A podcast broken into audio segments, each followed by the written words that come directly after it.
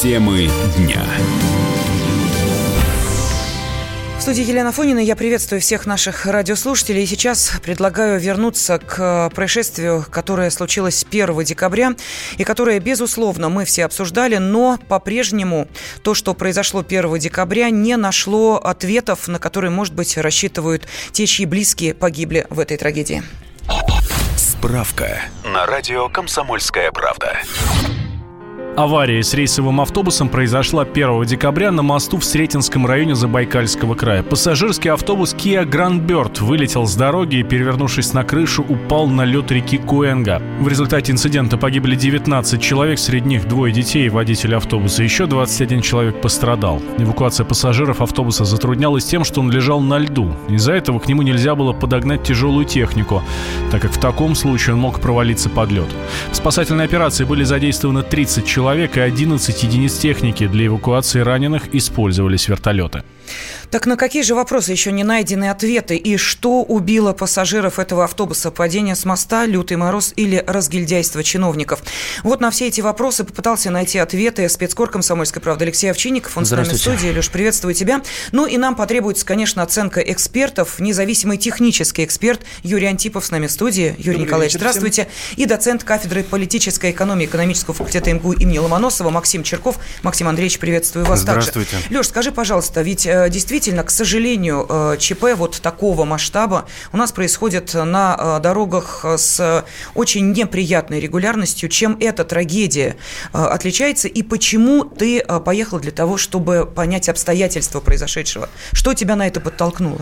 Ну, главный вопрос, который э, задают люди, но нет, никак не находит ответа, почему в оживленном месте, там, я скажу, от этого моста, э, в одну сторону 20 километров э, до Шилки, по-моему, 40 до Нерченко, э, Нерчинска и 60 до Сретенска, то есть это достаточно оживленная дорога, э, там есть населенные пункты, больницы, три центральных районных больницы, так как доставали тут три часа, э, почти три часа, и очень, э, вот, например, есть Мария Разгильдеева, это сестра э, женщины, которая потеряла детей, двух детей, год и, год и три года.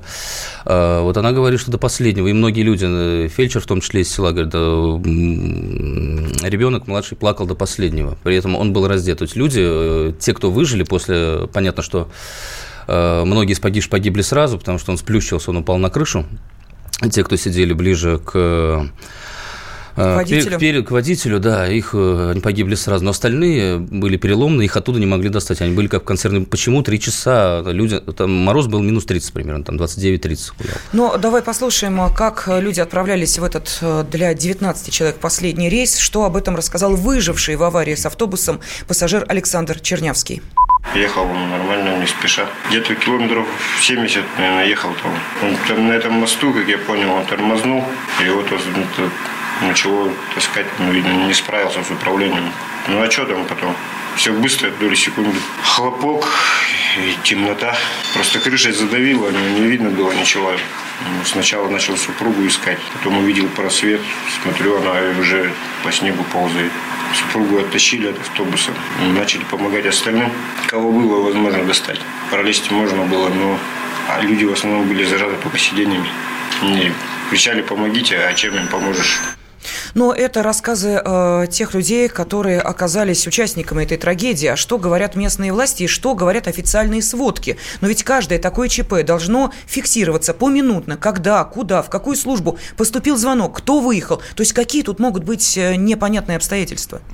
Вот очень странно, когда первое, с чего, собственно, начал на месте, я хотел эту сводку найти, э, она всегда составляется, ничего здесь, э, никакой тайны следствия из нее никто не делал. Кто вас, то есть тайна следствия, да, это, это в каком состоянии был автобус там и так далее, там есть вещи, которые раньше времени говорить не надо, но кто во сколько выехал, какими бригадами, э, с каких городов, сколько времени ушло, какая техника была и оборудование задействовано, это обычно, это обычная норма. Так вот, выяснилось, что, по крайней мере, пресс-службе МЧС Забайкальского края обещали вот эту сводку, сказали, что она есть, э, потом вдруг э, объяснили, что на нее наложили гриф для служебного пользования.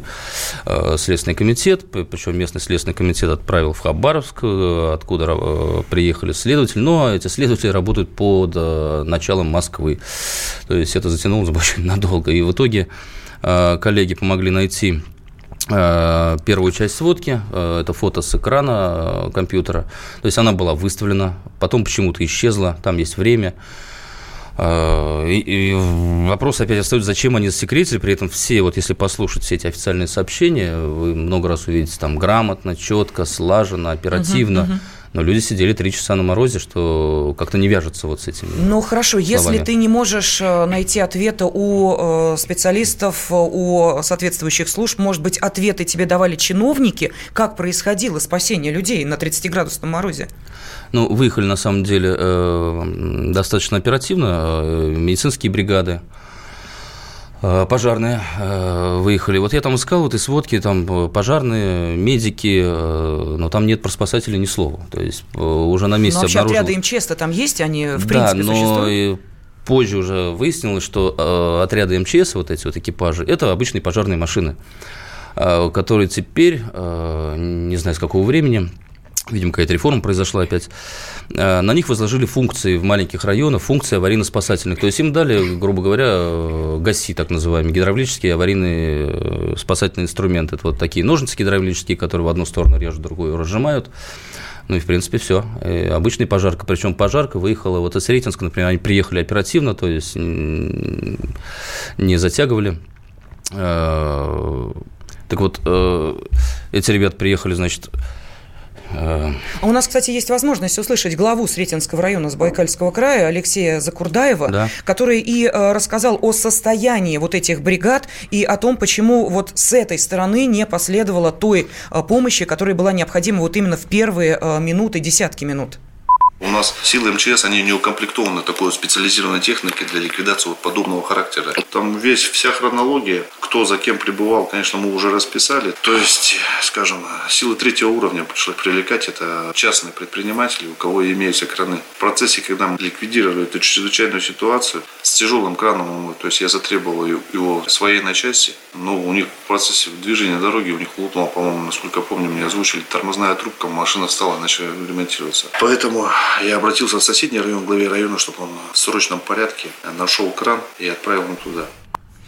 Я э, просто с ужасом думаю, если бы это была э, трагедия э, такая, как, например, э, произошла вот год назад с э, взрывом жилого дома, не дай бог никому такой трагедии, но э, ты понимаешь, при вот том состоянии, о котором сейчас рассказывает нам глава Сретенского района Забайкальского края, оказать помощь людям на морозе, если это нечем, масса... Нечем абсолютно, нечем. Леш, но это же караул. А, я даже расскажу, что там происходило. Там рядышком село есть, Нижняя Куинга. Э, вот когда он перевернулся, упал на лед, он реально, то есть он немножко об берег искать скатился на лед. А, прибежали люди, прибежали два тракториста, которые грузили сено, вот обычные погрузчики на Беларусях такие, то есть а, а, в принципе, картина там ясна, что происходило. Пытались они приподнять, то есть при, приехали пожарные, они не стояли в стороне, они делали, что могли с этими ножницами. Были железнодорожники со станции там недалеко. У то есть всем были... миром спасали? Да, да, как всегда. А, вот они пытались э, резать стойки, э, но учтите, что автобус вверх, э, кверху днищем лежал, он весит 15 тонн. И вот тут немножко они остановились, потому что, подрезав стойки, это днище просто обрушилось бы дальше на людей. То есть необходимо было чем-то еще держать это днище. Вот держали этими двумя тракторами.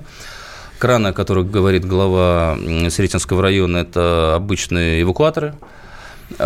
Пытались также Э, загнать пожарный Урал. Э, со, э, с Нерчинска он приехал. Вот он, цель была такая, зацепить его за днище чем-нибудь, тросом, и пытаться Уралом вот натянуть, дать возможность подрезать, наконец, то есть открыть mm-hmm. его под 45 градусов, как консервную банку. Так вот, он когда заехал, затрещал лед страшно, э, испугались они все, что не за Урал, Урал там, как бы говорится, бог с ним, да, а испугались, что трещина пойдет дальше, и люди мало того, что они оказались э, в таком состоянии, там, ну, по, по меньшей мере было 100 литров солярки, которая пролилась им на голову, то есть в 30-градусный мороз, представляете, жидкость, да, сверху течет. Вот, была вероятность того, что, ну, очень боялись этого, что люди еще вот лежащие вниз головой, Э, пойдет вода, то есть они окажутся еще и в воде.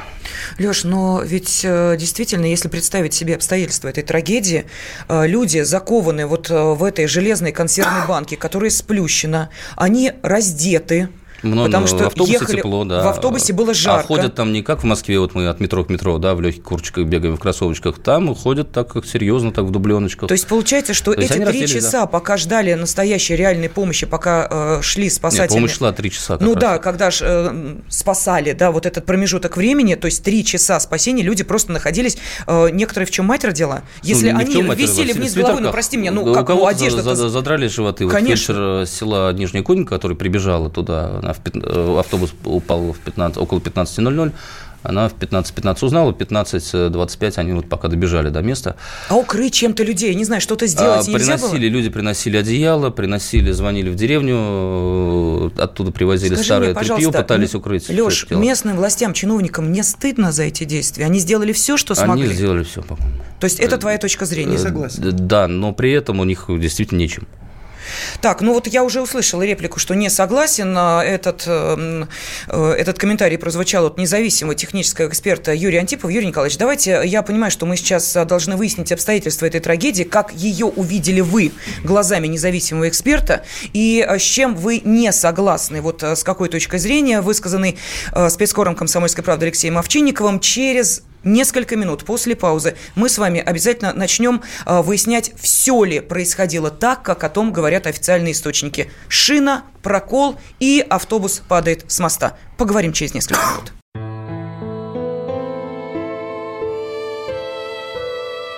Радио «Комсомольская правда».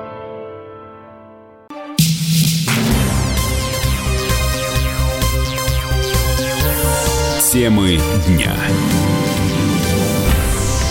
1 декабря на трассе Чита-Сретенск погибли 19 человек. Автобус, в котором они ехали, э, слетел с моста, и э, людей буквально зажало под э, вот этой металлической махиной. До сих пор причины смерти 19 человек, среди которых двое детей, не разглашаются. Вокруг операции спасения, но настоящий заговор молчания, мы сегодня решили его нарушить. В командировку для того, чтобы выяснить, что же происходило в тот роковой день 1 декабря, отправился и спецкор комсомольской правды Алексей Овчинников. Он сейчас с нами в студии. Но экономическое состояние регионов мы обязательно выясним вместе с доцентом кафедры политической экономии экономического факультета МГУ имени Ломоносова Максимом Черковым.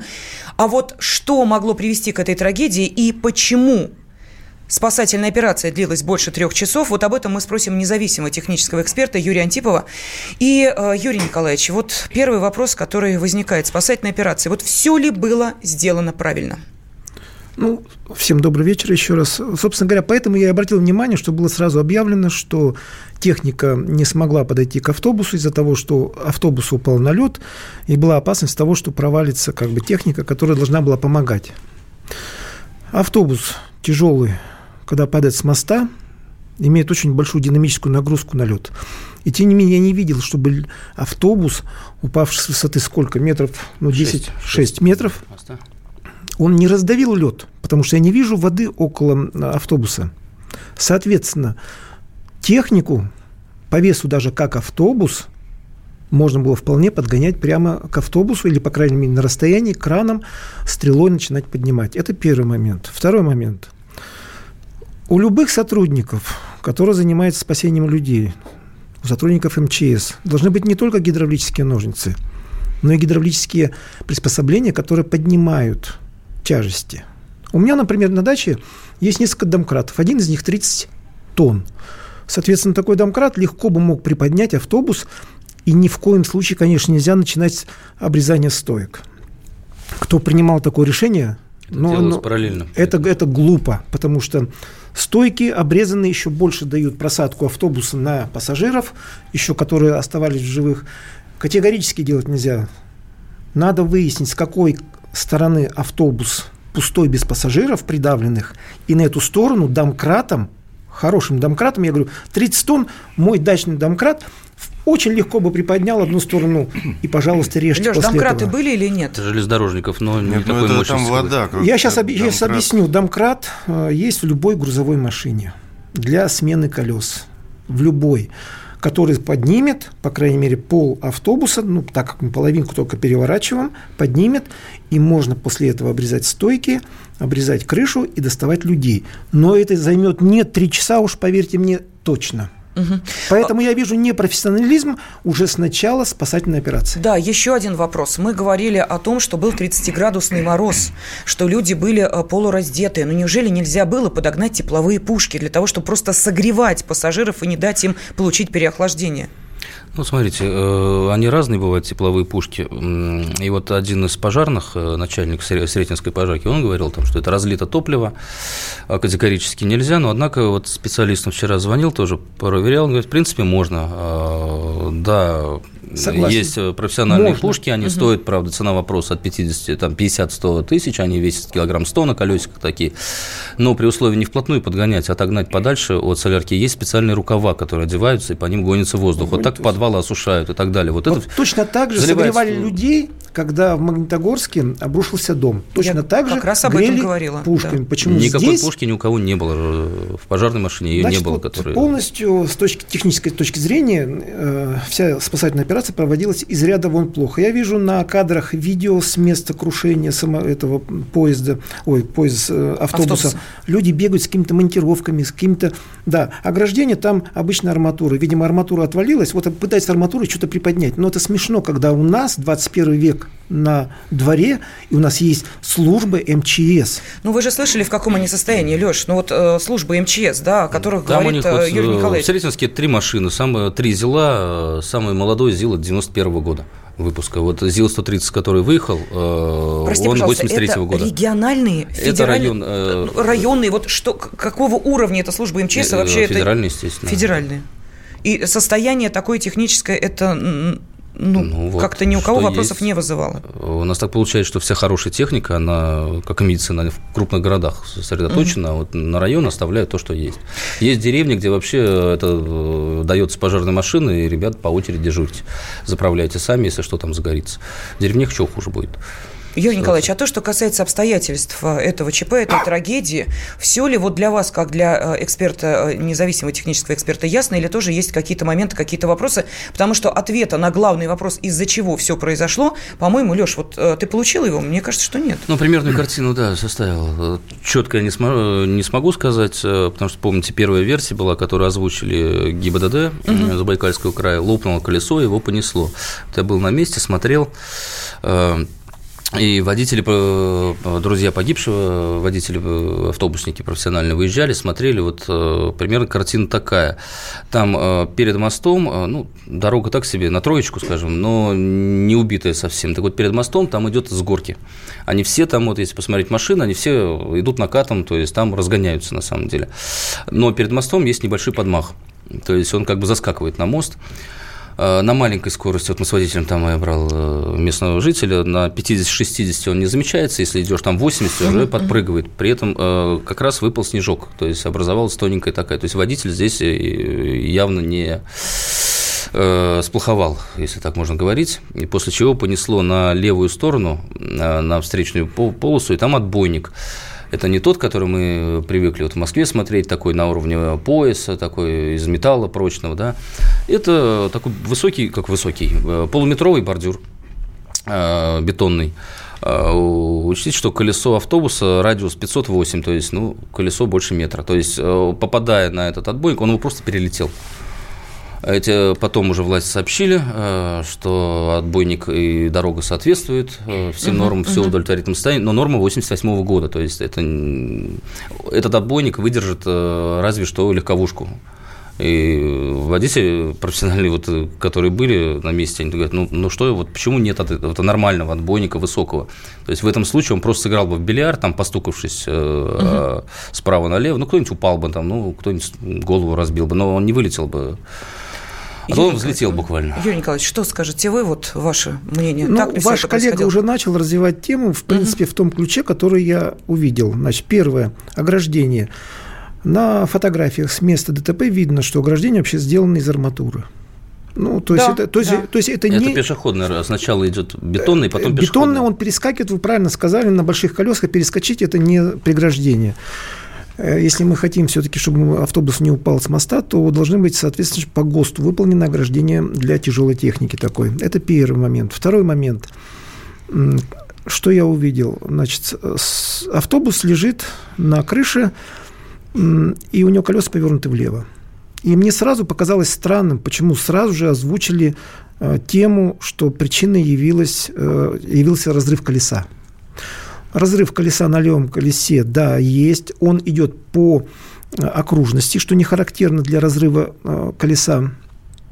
То есть, скорее всего, колесо все-таки было порвано, когда он перелетал через эти, так скажем, Я добавлю э, немножко. формальное, сейчас, секундочку, ограждение. Это первый момент. Второй момент, значит, я сказал, колеса повернуты влево.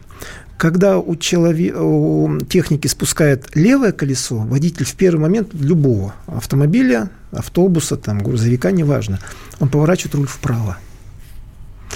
Раз у него были повернуты влево, значит, это характеризует то, что никакого порыва, то есть не явилась причиной порыв колеса.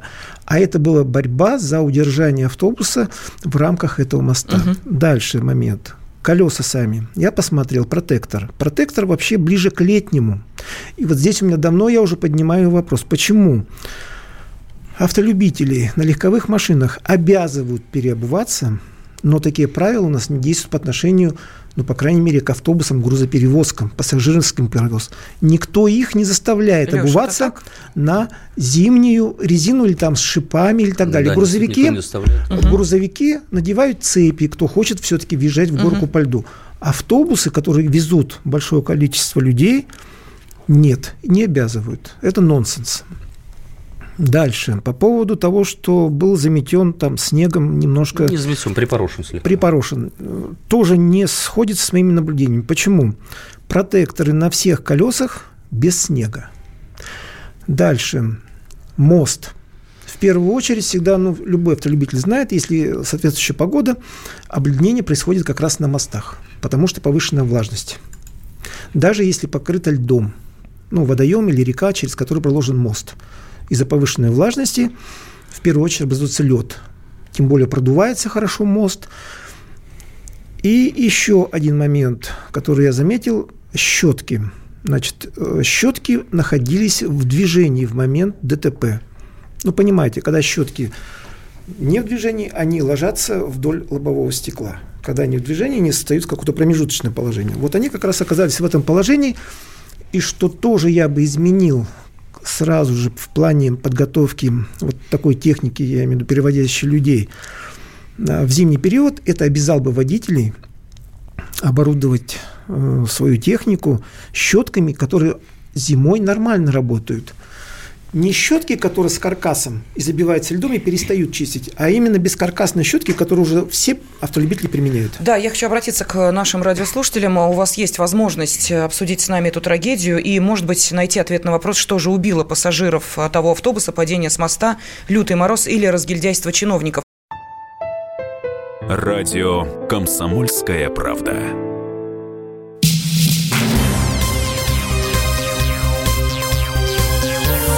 Темы дня. 1 декабря на трассе Чита-Сретенск произошла авария автобуса. Он упал с моста, упал на крышу, что придавило пассажиров внутри.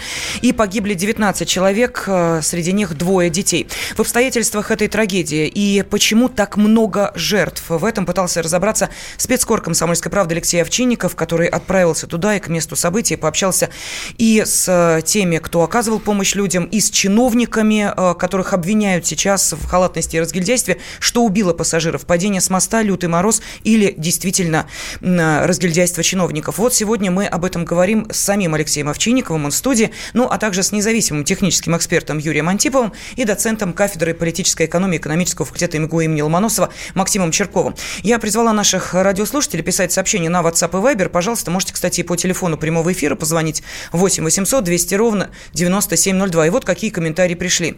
Э, Больно все это слушать. Чему вы удивляетесь? Это же не Москва. Э, Нам пишет Александр. Был серьезным ДТП, переворачивание автомобиля. Температура была минус 7. Через полчаса начали замерзать. Ждали помощи, а здесь минус 30. Так, вот теперь по техническим э, вопросам нам пишут. Колесо разрывается вдоль беговой дорожки. Если удар был, то разорвет поперек резина на грузовиках и автобусах всесезонная. Андрей пишет, шипованная резина для грузового транспорта запрещена. Где вы взяли такого эксперта?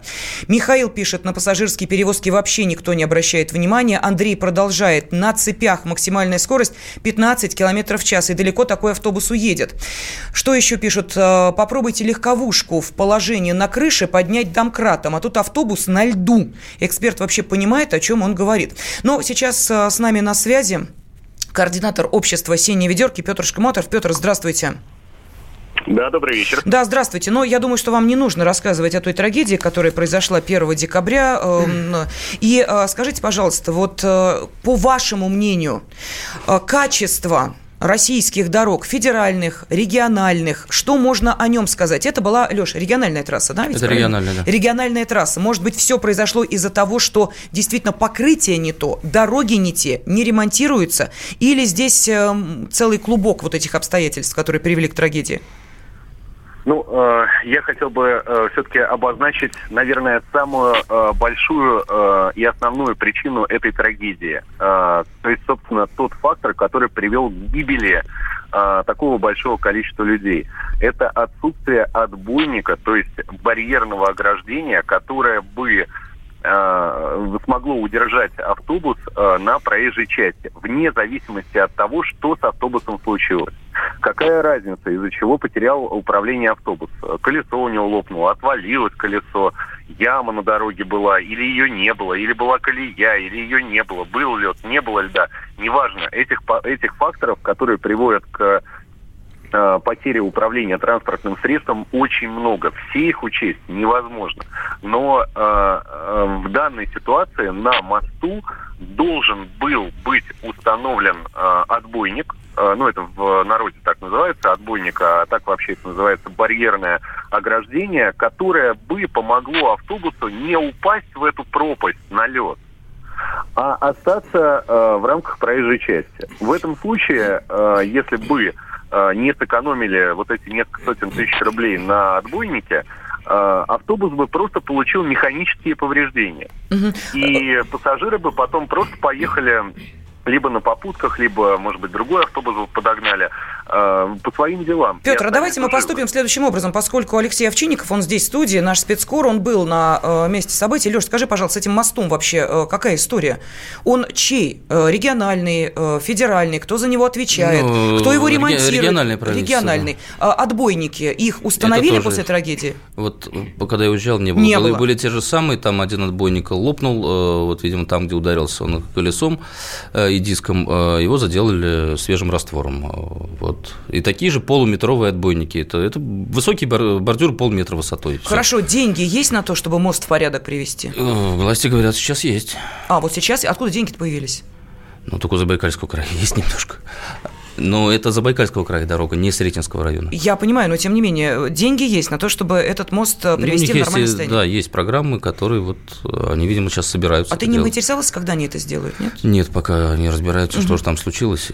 Понятно, пока мост вот как был, так и есть. Петр, да, продолжайте, пожалуйста. Что еще, по вашему мнению, могло привести к этой трагедии? Я просто хотел бы поправить коллегу. Mm-hmm. Дело в том, что он назвал бордюр, бордюрный камень высокий, отбойником.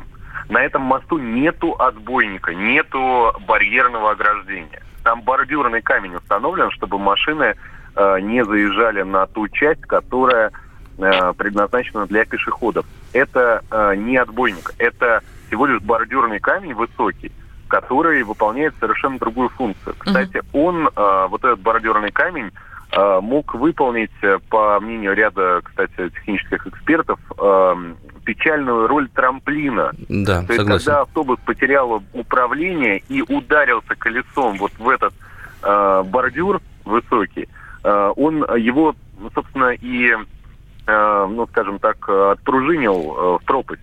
И э, поэтому э, такие бордюрные камни на вот таких э, сооружениях э, давным-давно уже не применяются. Просто если посмотреть на этот мост, ну, немножко со стороны, а очень много журналистов сфотографировали, сняли видеозаписи этого сооружения, за что им большое спасибо.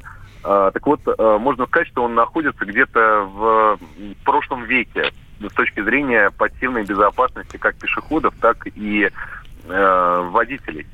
Там даже для пешеходов, если посмотреть вот это ограждение, там просто арматура навалена. Липенькая очень. И все Понятно. Хлипенько, да. Угу. То есть если пассажир, допустим, облокотится, ну плохо человеку станет, Мгм. облокотится на эту арматуру, э, я абсолютно не уверен, что она человека выдержит. Петр, скажите, а проверки какие-то общественные проходят э, подобных э, объектов инфраструктуры, транспортных магистралей и А, прочего? Слушайте, вот э, с удовольствием бы сам осуществлял такие проверки, но э, проблема в том, что под эти проверки никто не выделяет денег. Ну, то есть вот за чей счет, допустим, я э, полечу в Забайкальский край и буду там что-то проверять. Хотя формально у общественных организаций есть такая э, возможность э, проводить, э, ну, скажем так, э, контроль э, различных э, дорожных объектов, и это специально в законе было сделано, но э, полное отсутствие финансирования со стороны э, государства или вообще со стороны граждан, со стороны всех сторон заинтересованных, э, делает это фактически невозможно. Но только некоторые местные активисты, в Москве, кстати, э, довольно активно общественные организации участвуют в э, контроля над объектами инфраструктуры, и это дает положительный эффект. Но вот что делать в Забайкальском крае, что делать э, в Иркутской области, что делать э, в Хабаровском крае, допустим. Вот что там делать? Как Спасибо, да, спасибо. Как Координатор общества? «Синей ведерки» Петр Шкуматов был на связи с нашей студией. Мы пришли э, к основному вопросу, вопросу денег. Есть ли они у местных властей для того, чтобы как-то поддерживать в более-менее э, приемлемом состоянии и сами дороги, и объекты инфраструктуры? И вообще, есть ли у них деньги? Леш, ты знаешь, когда произошла эта трагедия, и э, когда власти сказали э, Забайкальского края, что выплатят по миллиону рублей родственникам погибших, э, судя по тому, что ты рассказал, э, можно предположить, что это стало ну, достаточно серьезным таким финансовым испытанием, и в частности даже то, что Уж простите меня, траурные мероприятия нужно было проводить, опять же, на те деньги, которые были в бюджете. Вот об этом, кстати, рассказал глава Сретенского района Забайкальского края Алексей Закурдаев. Давайте мы сейчас его услышим. Совместно здесь собирали комиссии решения, как помочь родственникам, производили расчеты, определили порядок оперативно, что у нас сейчас все родственники получили денежные средства, мы постарались минимизировать вот эти вот хлопоты, им централизованно произвели расчеты, рассчитывали из местного бюджета, как бы лимит тот, который мы ранее планировали на обустройство площадки для детей новогодней, скажем так. Мы планировали построить горки. Но все-таки, когда Андрей Викторович услышал, что э, мы хотим истратить те средства, которые мы планировали для детей, организовать, он настоял, чтобы не использовать из муниципального бюджета, он настоял на том, что все-таки, Алексей Сергеевич, что у вас там, ну, я откровенно скажу, говорит, у вас что, бюджет резина давайте работать с краем. То есть через фонд Забайкальского края, там, то есть, я так понимаю, там внебюджетные источники использовались. Максим Андреевич, я сейчас смотрю на вас, доцент кафедры политической экономии экономического факультета МГУ имени Ломоносова Максим Черков. Это нормально? Вот это нормально для э, глубинки, для провинции, для регионов? Уж простите меня за первые два определения, глубинка и провинция, но когда ты понимаешь, что встает дилемма э, ледяную горку детям на Новый год или организовать похороны э, погибших в этой трагедии, э, вы знаете, прям мурашки бегут, потому что, ну, действительно, вот, а что делать местным властям? А где деньги-то брать?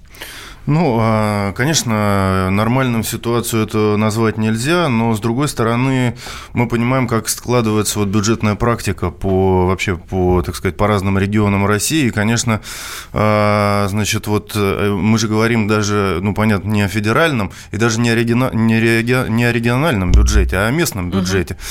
Ну и, конечно, вот в России, соответственно, вот зависимость, скажем так, э, вот более низких бюджетов от более высоких, она очень ясно, ярко так проявляется, и это повсеместно. Кстати говоря, в Москве эта проблема, к удивлению, наверное, многих, она еще более острая, потому что вот московские муниципалитеты, они еще более ущемлены, скажем так, в средствах. Я вот был там председателем бюджетной комиссии достаточно долгое время в одном из районов.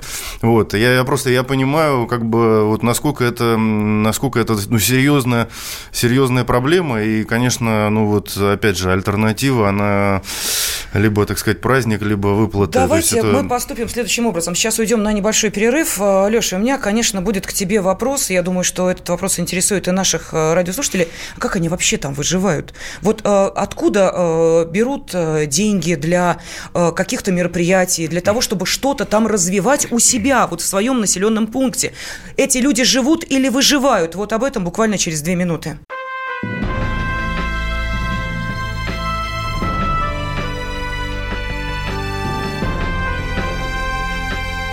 Радио «Комсомольская правда».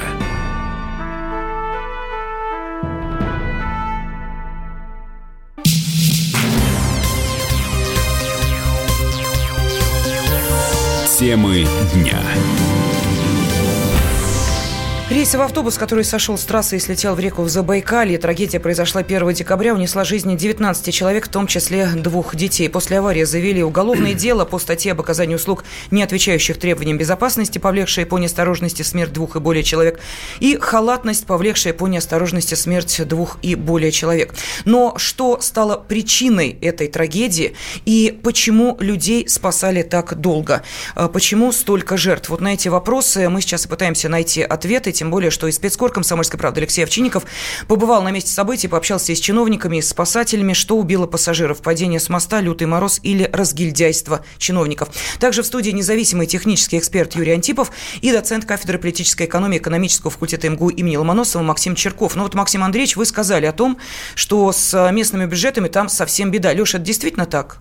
Действительно, бюджет... вот каждый из слушателей может зайти сейчас в интернет, просто набить бюджет Сретенского района и посмотреть, с чего он состоит ну, я посчитал, где-то 68% это дотации, субсидии из регионального бюджета. То есть они сами, сам муниципалитет э, всего лишь треть зарабатывает необходимые суммы. Ну, а на чем они могут заработать? А, Может быть, Полно. сидят, это, извини меня, помните за ухом почувствуют песню, и думают... там, э, где золото моют в горах, да, это, это как раз про Забайкалье. Я вот у главы, кстати, спрашивал, что у вас совсем ничего нет, не моет золото? А вот тут начинается другая проблема.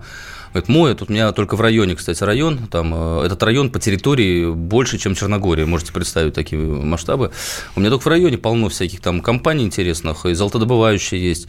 Спасибо одной из них, э, обойдемся без имен, которые зарегистрированы у нас на территории района, они часть налога на добычу полезных ископаемых заплатили в местный бюджет, 16 миллионов. Я говорю, остальные а остальные ребята зарегистрированы в городе Москва. Соответственно, они платят эти налоги э, не нам, а это мимо нас идет. Там часть НДФЛ они платят от зарплаты копеечки, а самые жирные куски налогов, они уходят в другие места. Это распространенная практика? Э, так да, многие делают? более того, там если углубляться, допустим, если идет субсидирование, то там э, это неполноценный местный бюджет, там вышестоящие законодательные органы, они диктуют, на что эти средства да, должны быть потрачены. Да, нельзя взять они не просто... могут выбрать, так сказать, то, на что им нужно. Да, они так сказать, исполняют фактически волю, а, скажем так, вышестоящей организации. Но вообще говоря, причину этой трагедии, они на самом деле экономические, да, ведь не только бюджет, потому что вот то, что произошло с автобусом, вот мы говорим там про шины, я уже не говорю о том, что, ну, действительно, зимняя резина на крупный транспорт, это очень дорого, но она, она, а, она во-первых, не по сезону, во-вторых, она э, сильно изношена, то есть экономия на всем. Вот этот автобус, который, я так чувствую, с превышением скорости шел, все все-таки не 50 километров в час.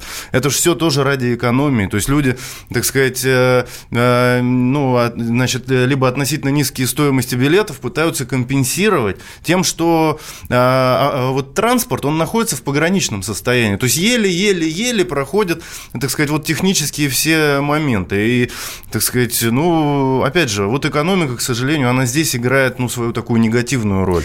Ну, а может быть... Еще вот в этом моменте да, я бы хотела... Вот поближе к микрофону, пожалуйста. А, для автобусов вот мне просто интересно, э, график движения по трассе зимой и летом как-то отличается, то есть из пункта А в пункт Б доставляется за одно и то же время летом и зимой. Если графики одинаковые по движению автобуса, соответственно, зимой он действительно гонит, он старается быть в графике. Ну вот смотрите, нам пишет Александр из Перми, скорость и вес транспортных средств увеличились в разы, а на многих мостовых ограждений еще старые, старые стандарты. Поребрик сантиметров 30, решетки – это не защита от падений. Далее, в Александрове, вот нам пишут, мост через реку Серая в начале города тоже не оборудован отбойником, такой же камень.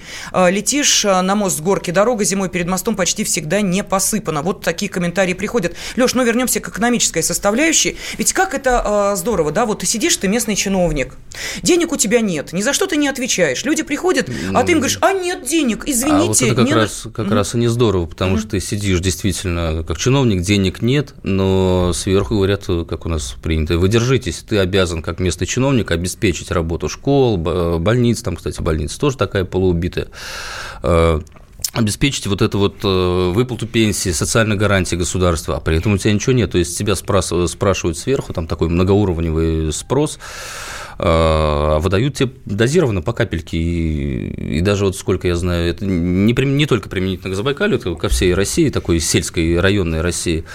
А, э, спрос большой, и полномочия вроде есть, но полномочия там у них вот по 131 закону, например, закон о местном э, самоуправлении, вот его главы э, сельсоветов, будем по старинке говорить, они выражаются так, вот в этом законе, грубо говоря, мне разрешено слетать в космос. А на что? А это уже ваша проблема, ребят, вы, э, выкручивайтесь как хотите. Вот я вспомню а, пример из Брянской области, я тоже ездил, по, ну, вот недавно был. А, там главе э, самоуправления предложили собрать земельные имущественные налоги. Типа, собираете вот с людей-то, что вы сидите? И на эти деньги, пожалуйста, ремонтируйте вот фонарь, там кладбище, э, ограда упала.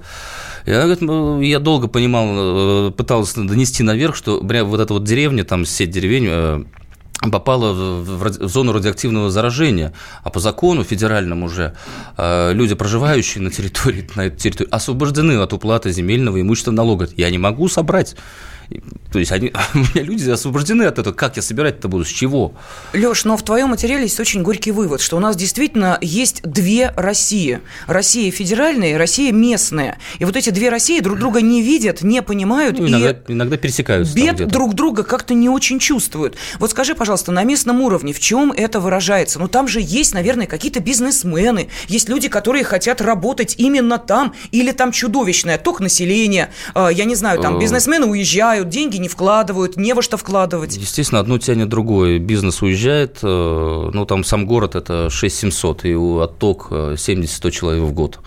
Это только официальные. А сколько неофициальные, которые там прописаны, но не проживают, то есть регистрация осталась, да, а человек, где не живет, там вот, как, например, Владимир Воробьев, э, это отец двух детей, как раз, которые погибли в катастрофе, он сейчас там в больнице находится, он ехал тоже в Амурскую область на вахту охранником. Угу. И очень многие, да, вот если даже по рейсам сейчас прогуляться, там и морозы там ослабели, там 10-20 градусов, это нормально.